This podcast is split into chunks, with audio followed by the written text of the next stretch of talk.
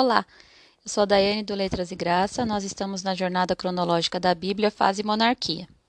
Hoje vamos estudar mais uma porção da Bíblia. 1 Samuel 27. Saul continuou a se deteriorar como líder de Israel, chegando ao ponto de consultar uma médium em um esforço equivocado de ouvir a Deus por intermédio do espírito de Samuel, que já havia morrido. Sua rejeição como rei de Israel culminou na sua morte durante uma batalha contra os filisteus. 1 Samuel 27, 4 Finalmente, Saul deixou de perseguir Davi. Seu exército não era suficientemente forte para invadir o território filisteu apenas para procurar um homem. Além disso, a ameaça imediata ao trono de Saul estaria eliminada enquanto Davi estivesse fora da nação.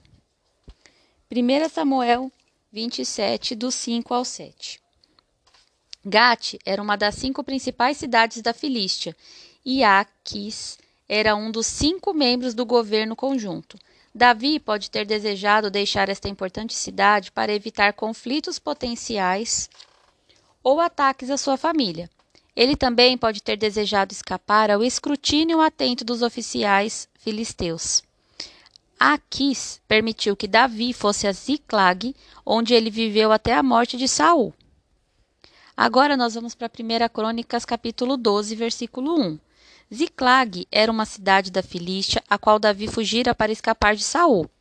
Aquis, o governante filisteu desta área, ficou feliz por ter um famoso guerreiro israelita desertando a sua, a sua terra. Ele não sabia que Davi estava apenas fingindo lealdade. Aquis deu a cidade de Ziclag a Davi, sua família e seu exército. O paradeiro de Davi não era um grande segredo e muitos seguidores leais se uniram a ele. Ainda sobre o versículo 1.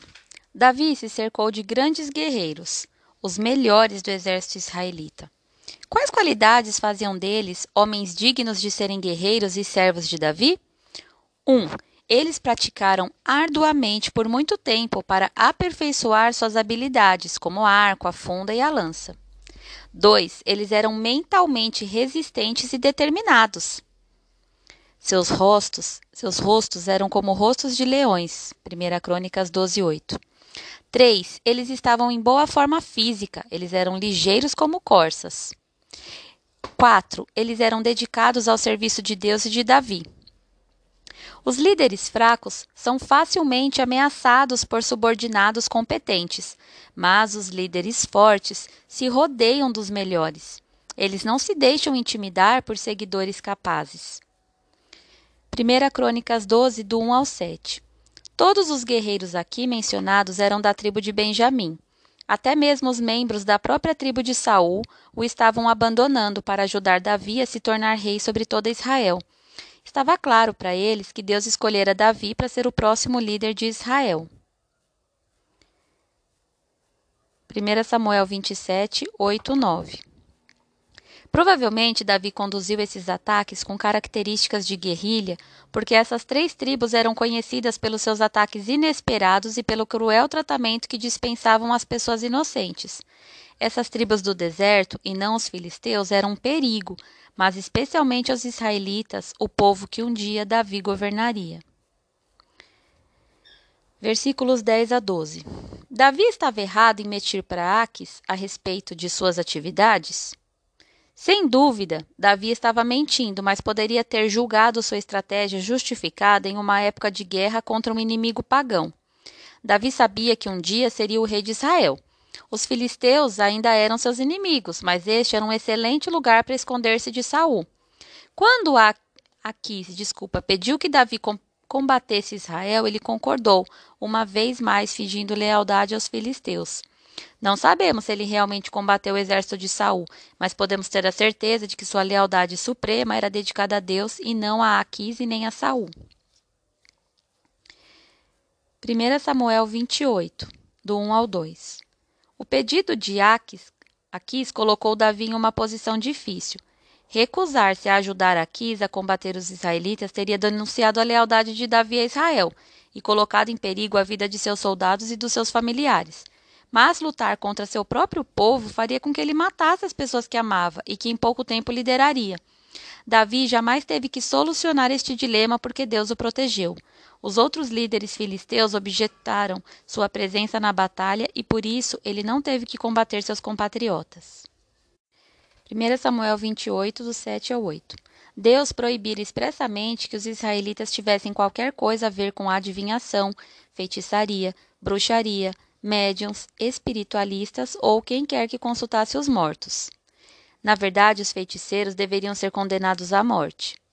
Práticas ocultas eram executadas no nome de deuses pagãos, e as pessoas recorriam ao ocultismo em busca de respostas que Deus não lhe dava. Os que praticam o ocultismo têm Satanás e os demônios como fonte de sua informação. Deus não, não lhes revela sua vontade. Ele o faz por intermédio de seus próprios canais, a Bíblia, Jesus Cristo, o Espírito Santo. 1 Samuel 28, 12. Uma coisa muito polêmica. Samuel realmente voltou dos mortos ao ser chamado pela médium? Ela gritou diante da aparição de Samuel. Ela sabia muito bem que os espíritos que contava eram inventados ou satânicos. De alguma maneira, a aparição de Samuel revelou que ela estava lidando com um poder muito superior. Ela não invocou Samuel pelo poder de Satanás. Em nossa opinião, Deus trouxe Samuel de volta para dar a Saul uma predição a respeito do seu destino que ela já conhecia. Isso não justifica de maneira nenhuma os esforços para contatar os mortos ou para nos comunicarmos com espíritos. Deus é contra todas essas práticas. É uma questão muito polêmica essa, né? E mas, de acordo com esses estudiosos, Deus poderia realmente ter trazido Samuel para revelar as coisas a Saul.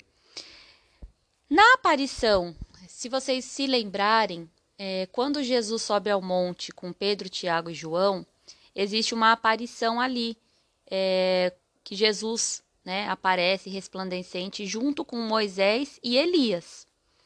E ali Pedro até fala: Olha, o senhor quer que eu estenda a cabana e que a gente se alimente aqui? Então a gente vê que Deus pode fazer isso, ele pode, né? Quem está com Deus está no céu, com Deus. Se for da vontade de Deus por algum motivo, Deus pode trazer essa pessoa, né? Nós vimos esse, esse caso. Mas ainda é um caso muito controverso. O que a gente precisa entender é que, independente de qualquer situação,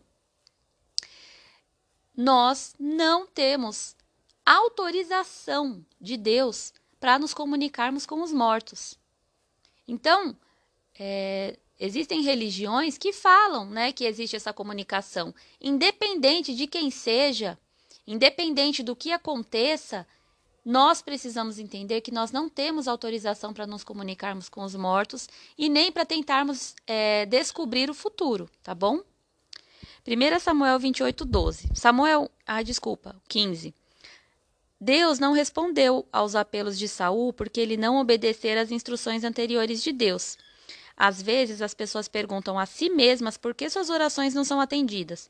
Mas se elas não cumprirem as responsabilidades e ordens que Deus já lhes deu, não deverão se surpreender quando ele não lhes der novas orientações. Amém? Esses foram os comentários de hoje. Espero que é, possa ajudá-las em algumas é, questões. E a gente está junto. Se você precisar tirar alguma dúvida, pode falar lá no grupo. E se você também descobrir novas é, visões, principalmente com relação a 1 Samuel 28, 12, compartilhe lá no grupo também, tá bom? Que Deus abençoe vocês e até a próxima.